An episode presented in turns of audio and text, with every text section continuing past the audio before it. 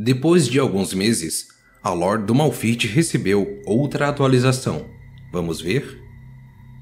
Por mais de dois milênios, Shurima dominou o mundo conhecido, um império que reinou sobre incontáveis povos sem desafios ou ameaças, até o dia que Ikatia caiu. A partir do momento em que o vazio invadiu o reino material, os exércitos de Shurima enfrentaram um inimigo capaz de fazer o império se curvar e que se fortalecia mais e mais conforme era enfrentado. A corrupção se espalhou rapidamente das ruínas de Katia, derramando-se sobre as terras e sob os oceanos, até que os seus horrendos tentáculos alcançassem as selvas de Istal. Nezuk, do Batalhão dos Ascendentes, era um mago elemental de Istal com poderes colossais e uma arrogância imbatível. Ele foi até o imperador e prometeu que criaria uma arma poderosa o bastante para lutar contra o vazio e erradicá-lo na origem de sua erupção. Depois de meses de trabalho inumano, Nezuki revelou o monolito, um forte flutuante de pedra viva, mantido pelos mais poderosos magos elementais, cujas muralhas eram protegidas por outros deuses guerreiros de Istal.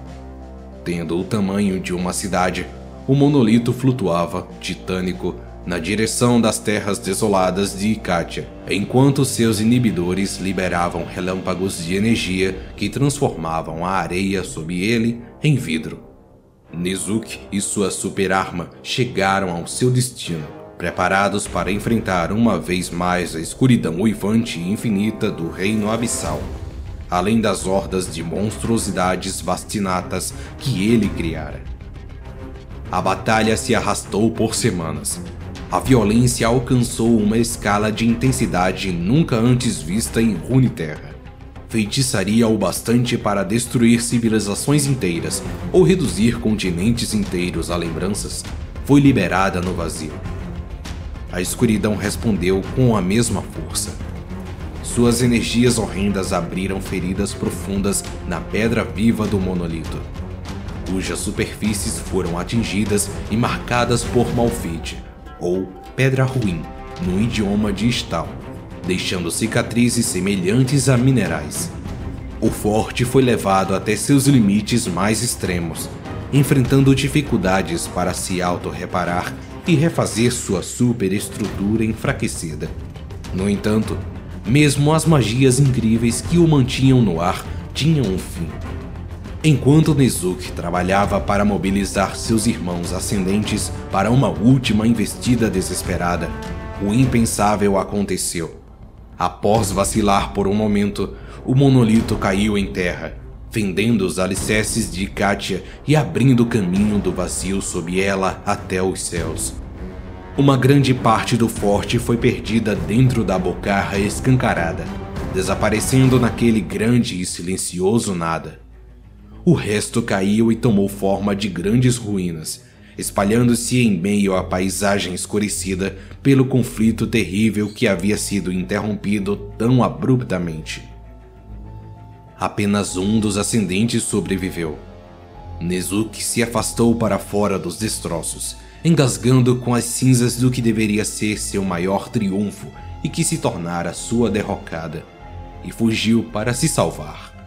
Desafiando toda a razão, alguns fragmentos do monolito resistiram, ainda permeados por algo que parecia ser vida mágica. Os fragmentos dispersos lutaram para se curar e reestruturar a construção a qual pertencia até poucos momentos antes.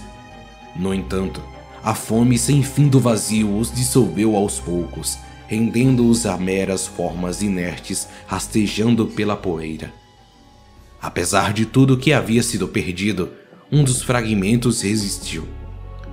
Enterrado muito abaixo da superfície, esquecido até por aqueles que viviam no abismo, ele juntou forças lentamente. Viveu até que então acordou após incontáveis séculos e notou que estava sozinho.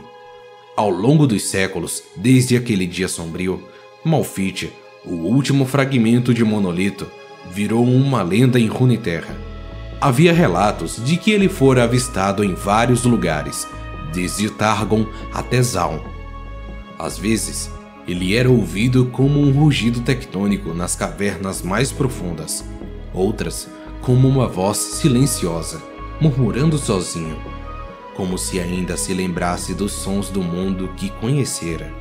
Apesar da ampla extensão de sua existência, a vontade suprema avivada quando Nezok criou o monolito não diminuiu.